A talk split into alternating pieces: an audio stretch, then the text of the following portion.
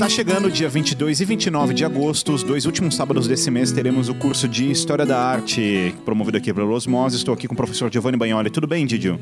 Tudo bem, bom dia aos ouvintes. Esses são praticamente os, os convites finais para você fazer a sua matrícula, quer dizer, vir estudar com o Didio sobre História da Arte. E eu quero te fazer uma pergunta, Didio. Do seu ponto de vista, eu sou suspeito para falar porque eu já estudei contigo. Do seu ponto de vista, qual que é a importância de se entender sobre arte, sobre história e sobre história da arte? Para nossa vida atual, culturalmente, eu digo até socialmente e intelectualmente, ter uma noção boa sobre o que a arte promoveu, como ela se desenvolveu, desde as cavernas, vamos dizer, desde o curso do Rio Nilo, desde a Mesopotâmia, arte que eu digo ocidental, por favor, oriental, africana, por que não, asteca, maia, enfim. Conhecendo isso, tendo uma noção de como ela foi, de como ela se desenvolveu, que benefícios ela trouxe à humanidade, como ela representou religiosamente, politicamente, socialmente e economicamente várias diversas etapas da nossa história, né? É bom saber que a arte, seja na arquitetura, pintura, escultura, é cá entre nós um reflexo do momento histórico, do contexto histórico, um reflexo brilhante,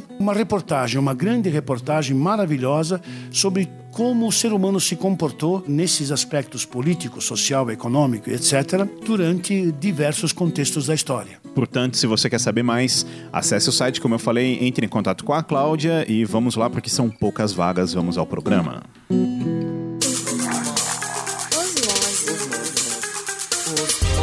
Osmose. Osmose. Osmose. Osmose. Osmose.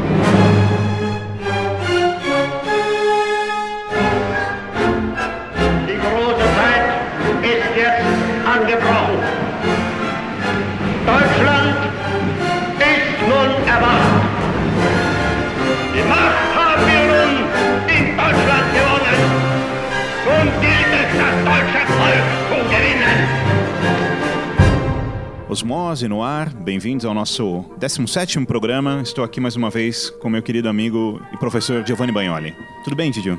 Bom dia, bom dia aos ouvintes. Hoje, de acordo com a proposta do meu amigo Saulo, vamos procurar abordar os fatores que geraram, as características que aconteceram e as consequências que marcaram o segundo conflito mundial, a Segunda Guerra Mundial, que vai de 1939 a 1945. Então enche sua caneca de água aí, coloca o cinto de segurança. Se você ainda não tem o Osmose no seu Facebook, acessa lá osmose.com.br, você vai encontrar todos os links, mas facebook.com.br osmose, siga-nos no Twitter by osmose ou no Instagram osmose também. E vamos começar esse programa.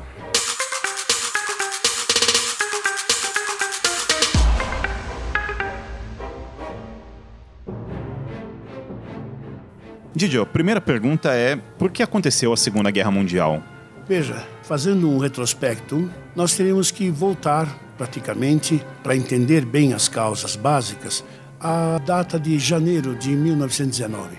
Quando o primeiro conflito terminou, envolvendo a Tríplice Aliança e a Tríplice Entente, foram assinados diversos tratados. Tratado com o Império Turco-Otomano, tratado entre vencedores, né, ingleses, norte-americanos e franceses, contra o Império Turco-Otomano, contra o Império Austro-Húngaro e contra o Reich alemão, né, contra a antiga monarquia alemã dos Hohenzollern, que acabaram inclusive se exilando na Holanda, Guilherme II no caso. A partir daí nós temos o Tratado de Trianon, o Tratado de Sèvres, mas temos um tratado importantíssimo assinado no Salão dos Espelhos de Versalhes, que é chamado justamente Tratado de Versalhes, que cria os historiadores confirmam isso, cria um profundo desgosto e aborrecimento no povo alemão, porque era notório que quando a guerra foi, digamos, suspensa, quando o conflito foi suspenso, quando foi assinado ou pré-estabelecido um armistício com base nos 14 pontos do presidente Wilson norte-americano, que falava de uma paz sem derrotados, sem vencedores, sem humilhações, ou seja, cada grupo cuidaria dos seus prejuízos e tudo bem. Mas é sabido que no momento do acordo, assim, no momento em que as delegações se encontraram em Versalhes, quando os aliados foram então estabelecer essas prerrogativas com a Alemanha, o Império Turco-Otomano e o Império Austríaco já tinham resolvido os problemas, aí, curiosamente, a delegação alemã foi intimada, repito, intimada, ameaçando inclusive de invasão da Alemanha, intimada a aceitar uma delegação composta somente de civis, foi obrigada a aceitar os ditames do tratado, que impunham uma série descabível de imposições, né? culpavam a Alemanha pela guerra, exigiam indenizações que seriam pagas até 1974. Quer dizer, a gente tem final da Primeira Guerra que é 19. É, até 74, Sim. você imagina. Milhões e milhões de marcos ouro, a economia alemã estaria praticamente entregue a um conglomerado estrangeiro, digamos assim. A Alemanha não podia ter força bélica, não podia ter isso, não podia ter aquilo. Foram imposições que geraram um futuro revanchismo, que nós vamos ver daqui a pouco, no seio do próprio povo alemão. Quem vai canalizar muito bem esse descontentamento de todos os grupos, de todas as matizes sociais, será Adolf Hitler. Podia ter sido Guilherme Antônio, Fernando mas foi justamente um ex-cabo do exército austríaco, Hitler era austríaco, que resolverá incorporar essa rejeição ao tratado, que, repito, era aceita por todos. O tratado mortificava a Alemanha, impedia que ela retomasse o seu caminho de potência na Europa como ela era, e, por outro lado, humilhava profundamente e economicamente era um desastre para os alemães. Acontece, como eu disse, que a delegação é obrigada, sob ameaça de intervenção militar, e o tratado é dado como aceito e acabou. Mas o reflexo na futura República de Weimar, como foi chamada, o reflexo social, político e econômico é desastroso. Por quê? Porque abre as portas para uma política nacionalista, extremista, xenófoba, como vocês queiram, que é encabeçada, será encabeçada a partir de 1933 oficialmente, mas o Partido Nacional Socialista é anterior a década de 20 já abre as portas para uma política de revanchismo. O Partido Nacional Socialista, ele acaba sendo fundado no ano seguinte disso. Quer dizer, o tratado acontece em 19, em 20, em 20 o partido se inicia. É. Qual que é a origem, a fundação do partido e também a chegada de Hitler ao é, partido? Exato. No momento, o partido é fundado por Anton Drexler. É um dos primeiros, o partido que se chamava Partido dos Trabalhadores Alemães. Ele é um grupo de 10, 12 pessoas, não passa disso.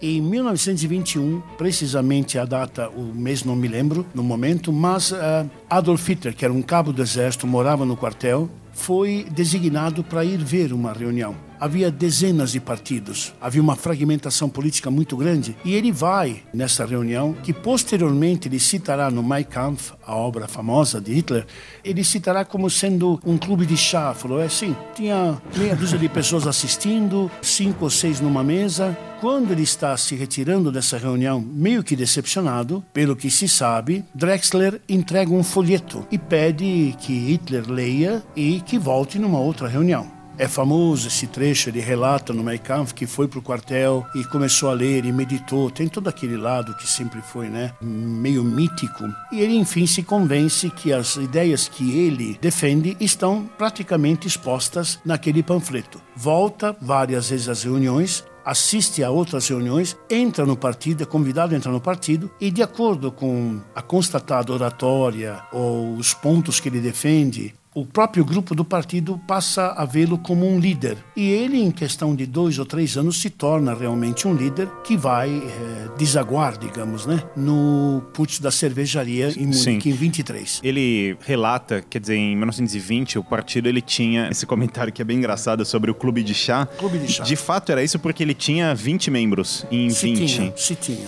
Em 45, ao final da guerra, ele tinha 8 milhões e 500 mil membros Sem inscritos dúvida. oficialmente. Inscritos oficialmente. Sobre a cervejaria, quer dizer, Hitler ele acaba entrando para o partido, ele se torna líder do partido. O que, que foi exatamente o episódio da cervejaria? O famoso golpe, o putsch da cervejaria de Munique, ele aceitou que a linha mestra do partido então seria revogar Versalhes, rearmar a Alemanha, já se nota uma certa tendência a perseguições raciais que, infelizmente, irão eclodir posteriormente no, no, desastre do Holocausto contra a comunidade judaica.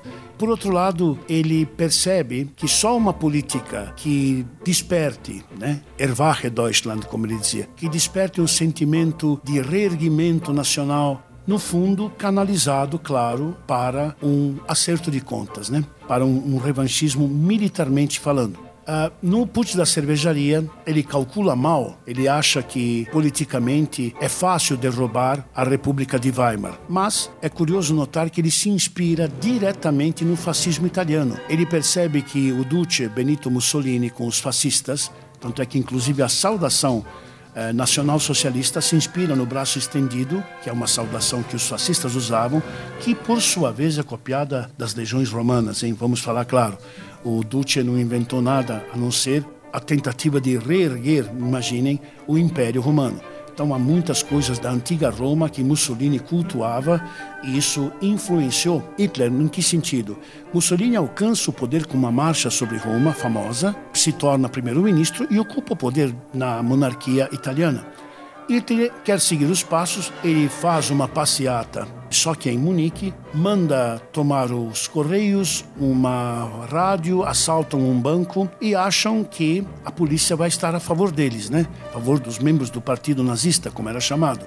Mas eh, acontece o contrário. Até hoje, nas ruas de Munique, tem todo o trajeto da marcha, tem a cervejaria onde ele tentou o golpe. Subiu simplesmente numa mesa, deu uns tiros para o alto, tiros de festim, inclusive, dizendo: o governo da Bavária está em nossas mãos. Parece que o prefeito da cidade estava nessa cervejaria.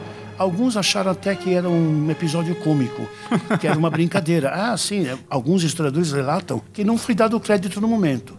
Até o momento em que ele sobe na mesa, mas vários correligionários entram armados e aí a coisa. Né?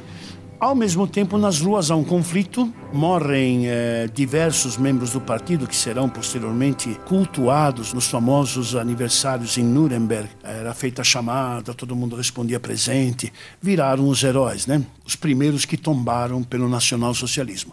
Acontece que nas ruas a coisa se inverte, ele é, Hitler é preso, muitos membros do partido são presos, a coisa é vista como um lado meio de galhofa, meio um, um fracassado, todo mundo vai em cana. Hitler é julgado, a priori teria pego talvez uma pena de mais de cinco anos de reclusão, mas até hoje isso é, é explorado pelos historiadores.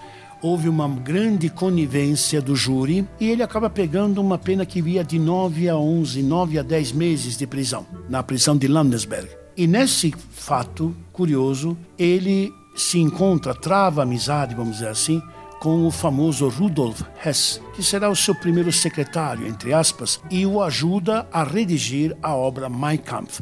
Mein Kampf, Minha Luta, é redigida nesse período e será posteriormente lançada, alcançando vendas, não foi traduzida para muitos idiomas, uma venda enorme na Alemanha, chegando, que eu me lembro, em 1936, superava 3 a 4 milhões de cópias, né? Muito bem. Ele sai da prisão, fechando essa parte, e assume uma atitude muito, muito interessante, a meu ver até inteligente em termos políticos. Ele reúne, o partido foi proibido, não podiam ter os camisas pardas, como eles chamavam, né? As Sturmabteilungen. Ele diz: olha, então nós vamos fazer reuniões em cervejaria mais a paisana, né? disfarçadamente. E há uma frase que é constatada dizendo que ele assumiu uma postura perante o partido que ele já liderava. Com a violência nós não conseguimos ele diz numa reunião: Vamos aguardar o tempo, sabendo que a economia alemã entraria em colapsos e entrou.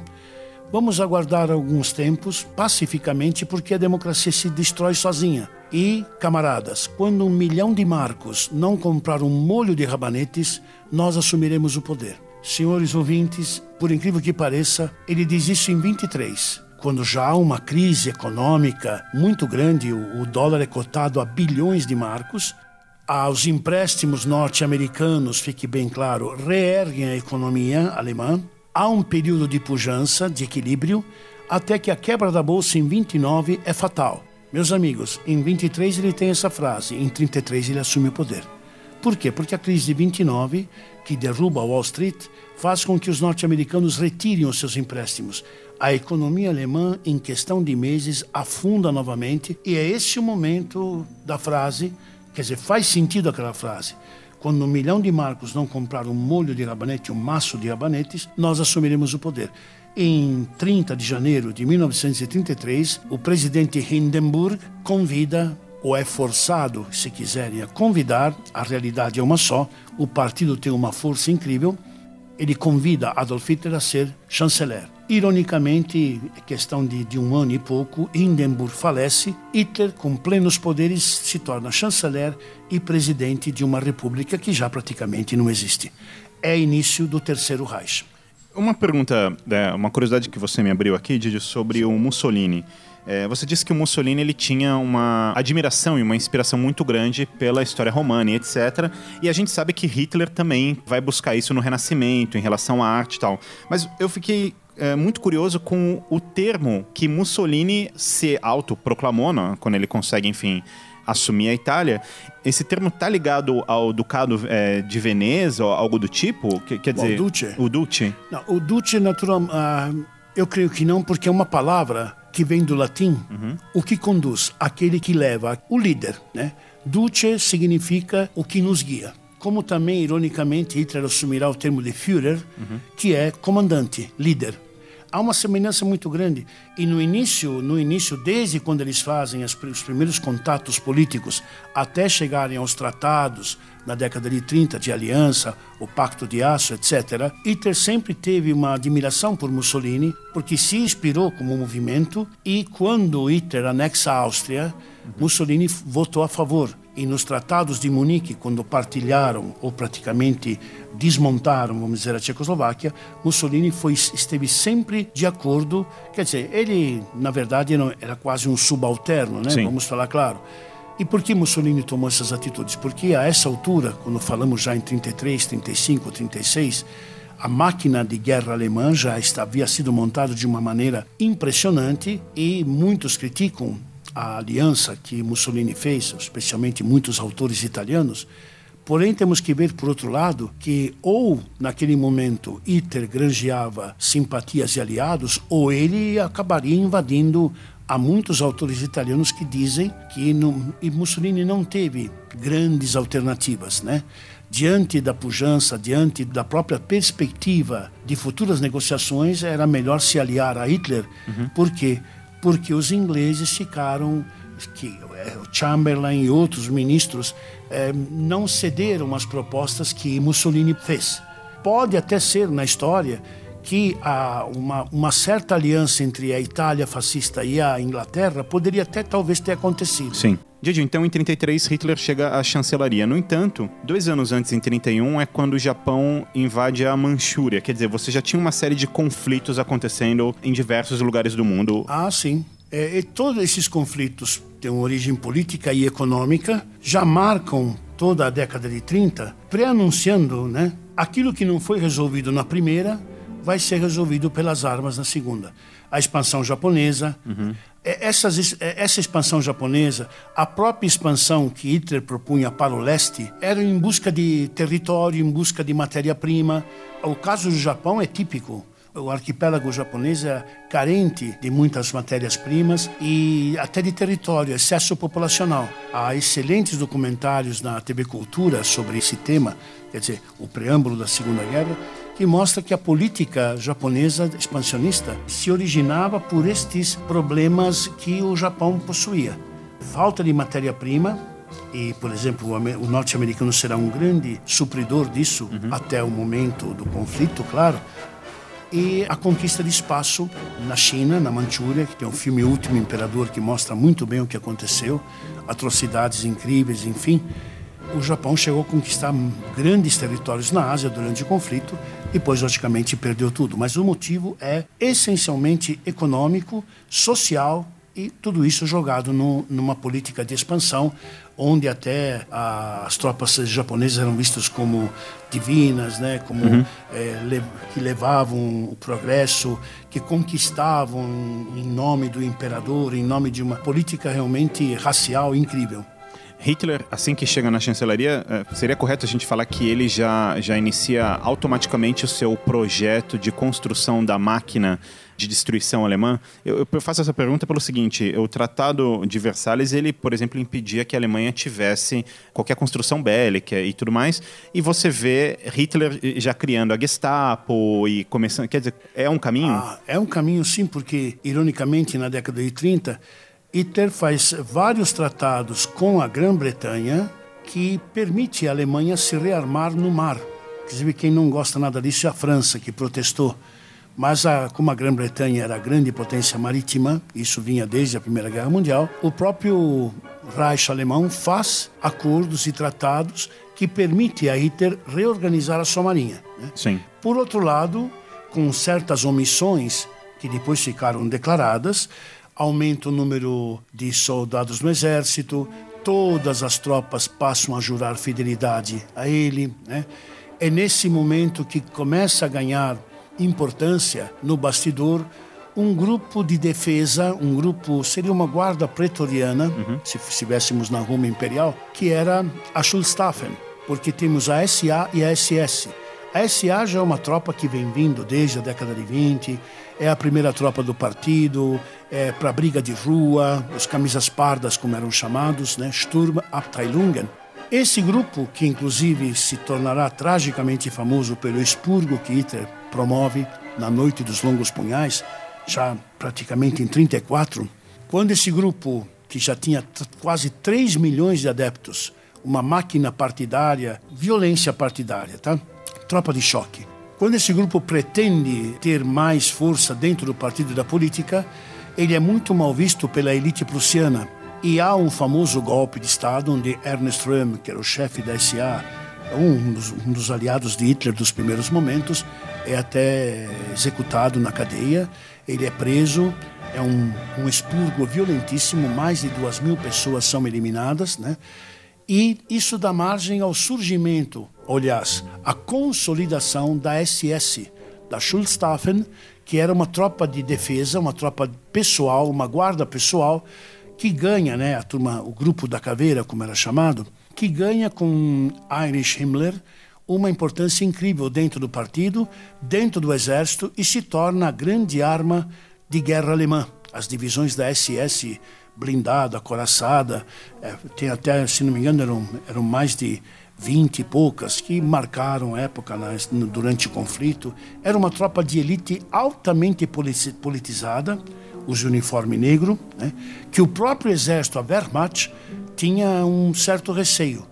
E sabemos por muitas fontes que durante a guerra, quando algum algo, alguma missão era difícil, algum algum ponto estratégico era de difícil tomada, sempre eram né, convidados, digamos assim, a SS agia e agia, infelizmente, também nas perseguições contra os grupos, contra diversos grupos étnicos, né? não só judeus, como ciganos, contra é, diversos grupos que eram mal vistos pelo Reich alemão. Para quem está ouvindo o programa e não conhece a Guarda Pretoriana, Didi, eu queria te fazer uma pergunta sobre ela, só para a gente contextualizar. A Guarda eh, Pretoriana, quer dizer, na Roma Antiga, no Império Romano, ela era uma espécie de, digamos, um poder, uma, uma fiscalização acima de, de qualquer coisa, é isso? Sim. Era um grupo, usavam até, ironicamente, pelos filmes que a gente vê, usavam todo um uniforme, como se fossem legionários, mas eram escolhidos como guarda pessoal do imperador. Era um grupo pequeno, mas é um grupo que ganha. Pequeno que eu falo, não é que são meia dúzia de pessoas, lógico. É, não chegavam a ter uma legião, né? Digamos uma centúria. Viviam no palácio, eram a segurança do imperador. E essa guarda pretoriana ganhará muita importância no Baixo Império. É, ela se forma praticamente com Augusto, com Tibério, né? dos primeiros da dinastia Júlio-Claudiana. E é curioso porque será ela que instituirá a queda e ascensão de muitos imperadores, já no período, digamos, de 180, 200 depois de Cristo, quando nos aproximamos do período chamado Baixo Império ou decadência do Império Romano. Ela vai ter muita importância em conspirações de bastidor para facilitar a ascensão de um imperador, que na verdade eram generais, ou propiciar a sua queda. E, e voltando para a Alemanha, quer dizer, a SS ela estava sob o comando de Himmler. Himmler também comandava a Gestapo. Uh, Hitler acaba desenvolvendo uma série de trabalhos, como a gente sabe, como por exemplo colocar médico nas empresas da Alemanha. Então ele quer que todo mundo faça esporte, treine, tenha uma saúde melhor. Ele, ele quer desenvolver o, o povo alemão. Eu me lembro até de, de ter lido alguma coisa de, uh, e te pergunto sobre isso sobre algo que ele falava que o resultado do trabalho dele não seria visto em dias ou meses, mas em, em um século, né? Ele sempre projetou essa imagem do físico perfeito. Isso reflete muito na arte que ele desenvolveu, como arte fascista, o culto ao corpo, masculino e feminino, ginástica, desde os anos primários da escola, a assistência médica, quer dizer, uma, uma geração forte. Né? A família extremamente valorizada. Isso tem um reflexo na arte oficial fascista, bolchevista, por que não? Né? Esses regimes totalitários sempre, é, preva sempre prevaleceu uma ideia do físico perfeito, da, da, da forma, enfim, ginástica. Tá? Meus pais, meu pai, meus tios é, fizeram a, a, a, Segunda Guerra e na juventude estavam na Itália quando esse o regime tinha essas características de atividade, marcha, é, jogos, é, enfim, né? arte, por que não? Tudo voltado para uma imagem extremamente positiva do cidadão, né? Uma convivência harmônica, é, muitos, é, muita disciplina na, no, no, conceito cívico, não ter roubo, não ter latrocínio, não ter, enfim, é uma sociedade que era que procurava mostrar uma sociedade ideal. É claro que nós sabemos que no bastidor, é, por trás do cenário, havia prisões, torturas, isso é, in, in, é inegável, né? não dá para negar. Mas isso eu gostaria de ressaltar que existia também na União Soviética, na época do senhor Stalin, né, já vinha desde a polícia secreta criada pelo próprio Lenin. Né, quer dizer que a Rússia, quando virou União Soviética, só como comentário, a polícia secreta do Tsar era a Ucrânia e a polícia secreta do bolchevismo, primeiro foi, né, que a gente sabe foi a Tcheca, depois passou para a NKVD, depois deu a KGB. E no caso soviético é curioso porque, é, como no caso alemão, havia polícia política, polícia secreta, polícia do Estado, vários setores. São regimes totalitários que garantem a segurança, mas com um labirinto de, de espionagem e de controle da própria cidadania. Né? E fechando os três regimes totalitários, eles têm essa característica de controle. Quer dizer, você tinha. Uh, Stalin já tinha toda essa preocupação, já havia uma força estratégica de inteligência na Rússia. Mas a minha pergunta é a seguinte, Gil. Na década de 30, falando especificamente sobre ela, uh, Hitler chega em 33 ao poder, mas em 36, por exemplo, a Itália invade e, e conquista a Etiópia. E no mesmo ano, meses depois, a Alemanha e a Itália assinam um tratado de cooperação em outubro, né? É Ou em novembro, que é o eixo Roma-Berlim. Certo. Uh, até esse momento, a inteligência de Stalin não via isso com, com preocupação. Não, não via. E Stalin estava preocupado em assistir os conflitos na Europa Ocidental. Ele não, naquele momento ainda, não tinha. Ele queria consolidar com os planos quinquenais a política bolchevista, digamos, na União Soviética. Ele, se sabe, era avisado, digamos, pela inteligência britânica que provavelmente eh, esses, eh, Itália, especialmente a Alemanha, amanhã ou depois poderiam atacá-lo. Foi um, alguns dizem até que foi um erro que ele cometeu. Ele não deu, não deu ouvidos a isso. E isso, aliás, se corrobora posteriormente num tratado assinado às vésperas da, da invasão da Polônia, quando o Ribbentrop e o Molotov, o ministro das Relações Exteriores alemão, von Ribbentrop, será julgado em Nuremberg, e o famoso Molotov assinam um pacto de não agressão. Quando, para estarrecimento de franceses e ingleses, soviéticos e nacionais socialistas ou nazistas, como quiseram, mas não melhor, soviéticos e alemães Hitler e Stalin assinam um pacto, tem muitas caricaturas dos dois se casando até, caricaturas muito bem feitas, um pacto de inauguração que, na verdade, no caso de Hitler, Stalin até acreditou em demasia. Hitler queria ganhar tempo. E Stalin viu esse pacto que lhe deu uh, os países bálticos, a Bielorrússia, a União Soviética ganhou de volta muitos territórios que havia perdido no Tratado de Brest-Litovsk no fim da Primeira Guerra Mundial. No fim da Primeira Guerra, perdão, quando a Rússia saiu da guerra em 17, né, por causa da Revolução, ela perdeu muitos territórios para conseguir sair do conflito. Fez um armistício justamente com o Império Alemão. E nesse caso, Hitler oferecia metade da Polônia, os países bálticos, Letônia, Lituânia, etc., Estônia, e vários territórios, repito, que para Stalin foi um grande negócio. Mas ele não, não dizem, né, que ele não esperava o futuro ataque. Hitler ganhou tempo. Ganhou tempo e quando avançou, avançou como um rolo compressor. Todos sabem que a Operação Barbarossa foi para Stalin um desespero. Gente, eh, os tanques alemães chegaram no subúrbio de Moscou. Depois desse, desse tratado, quer dizer, quando é assinado o, o, o eixo, né, Roma-Berlim, é, no mesmo ano, em 36, é quando a Alemanha e o Japão assinam o, o pacto anti-Comintern, né? Exato, contra, justamente.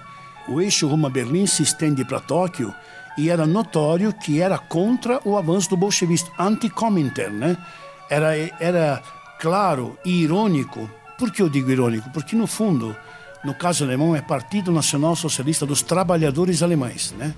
União das Repúblicas Soviéticas, também baseado nos soviets dos trabalhadores, dos marinheiros, enfim.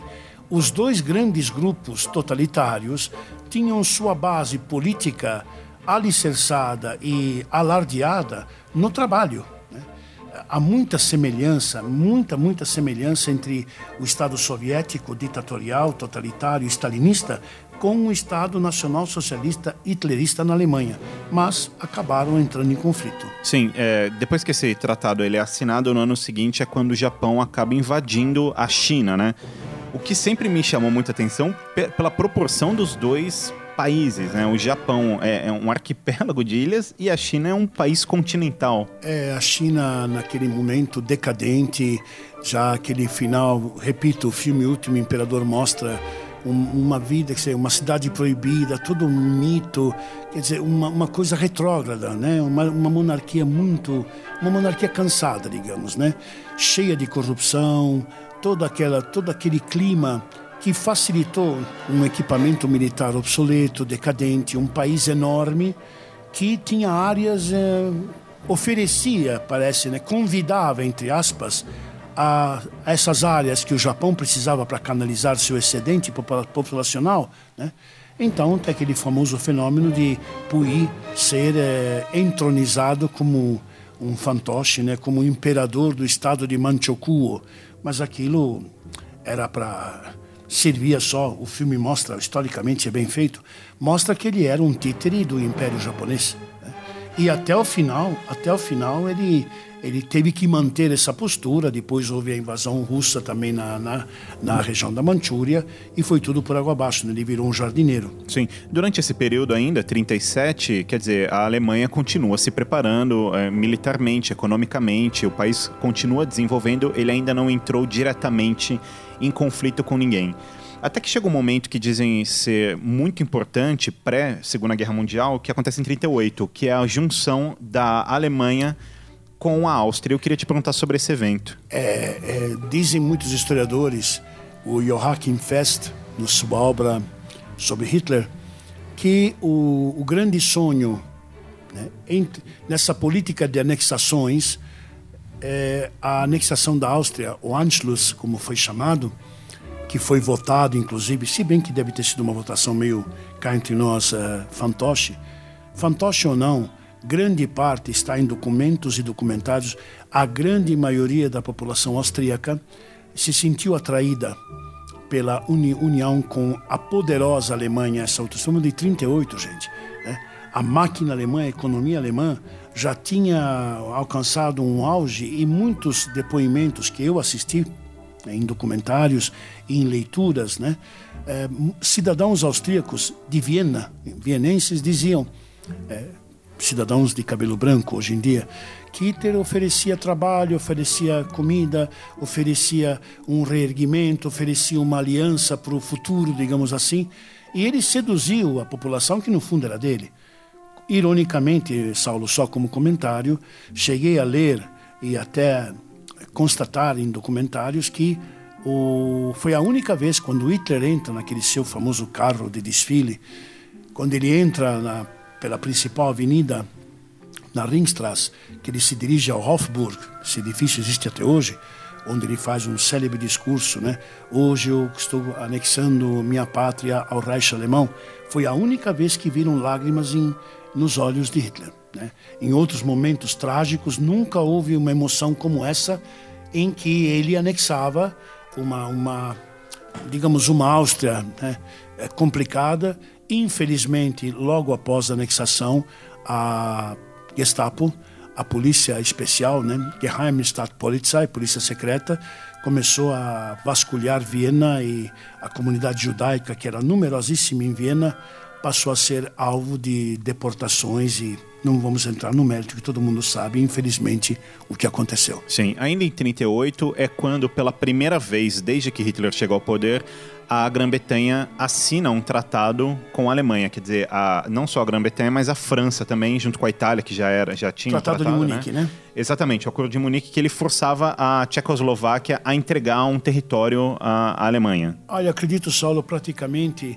forçava a, a um desmembramento. Tanto é que está presente o ministro das Relações Exteriores tcheco está presente numa sala de espera, ele não participa da reunião. Nossa. Ah, sim, ele nem sequer é como é, ele é informado. Fica ali que, a gente vai decidir o futuro. Exatamente, exatamente. Ele é informado, o Deladier da França fica consternado com isso, mas uh, Inglaterra, Alemanha e Itália, quer dizer, Inglaterra cede, é aí que Hitler promete que isso seria a última anexação, só que depois passa para Morávia, para Boêmia. No fundo, no fundo, a Tchecoslováquia inteira, que era estrategicamente importante e economicamente importante por eh, matéria-prima, eh, tropas, inclusive, tudo isso é anexado. Né?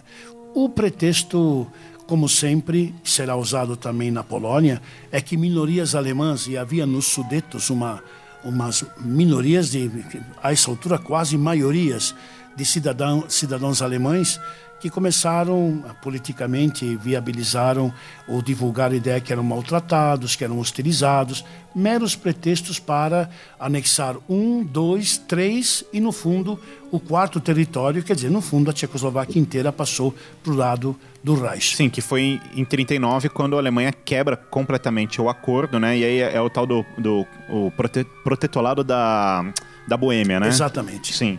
Uh... São meses, poucos meses antes da invasão da própria Polônia. E aí, e, e, aí vem a parte engraçada, quer dizer, é, é, difícil até a gente falar engraçada, mas é em março de 39, depois desse movimento, o Acordo de Munique, o Tratado de Munique ele é quebrado, e aí a França e a Grã-Bretanha, eles asseguram a, a proteção da Polônia, certo? Isso.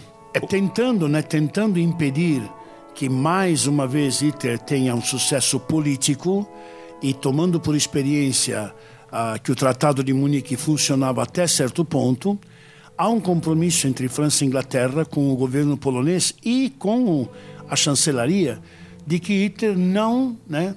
É por isso que Hitler faz uma coisa. O problema de Hitler nessa altura, que visava claramente a Polônia por causa do Estreito de Danzig, que havia separado a Prússia Oriental da Prússia Ocidental, Hitler queria de novo o porto.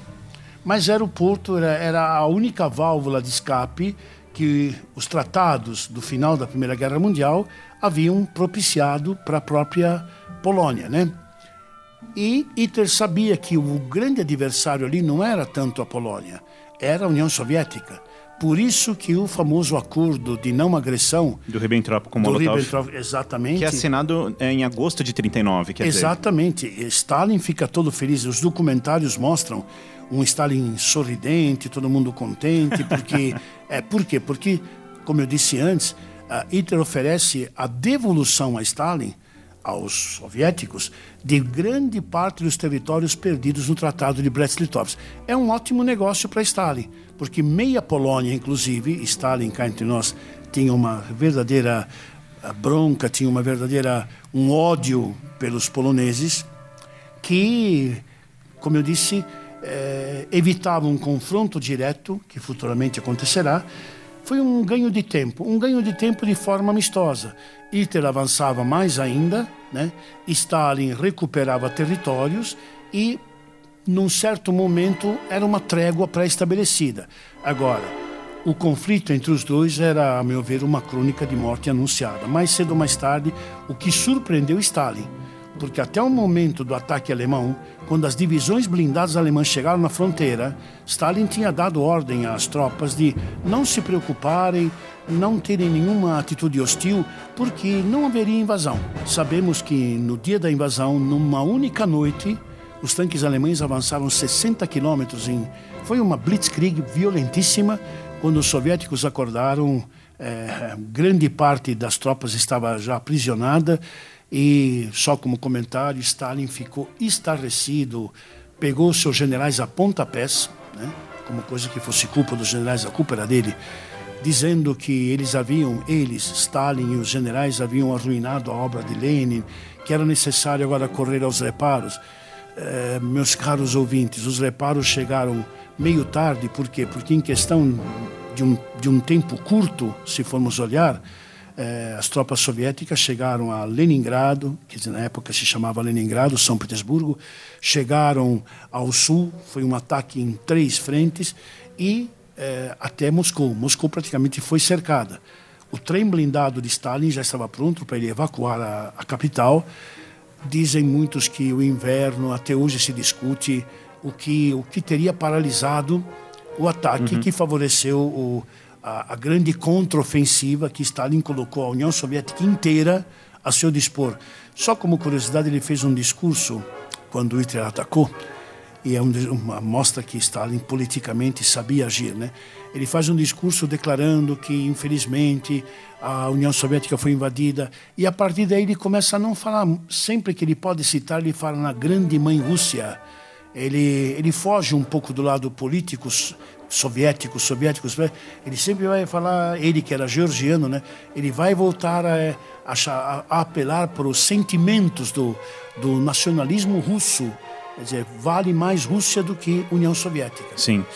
A gente chega aqui agora, Didi, num momento importante, que é. A gente estava falando anteriormente da, justamente do tratado entre a Alemanha e a União Soviética, né? O, o Ribbentrop com o Molotov. Até que isso acontece em agosto de 39, no dia 1 de setembro de 1939.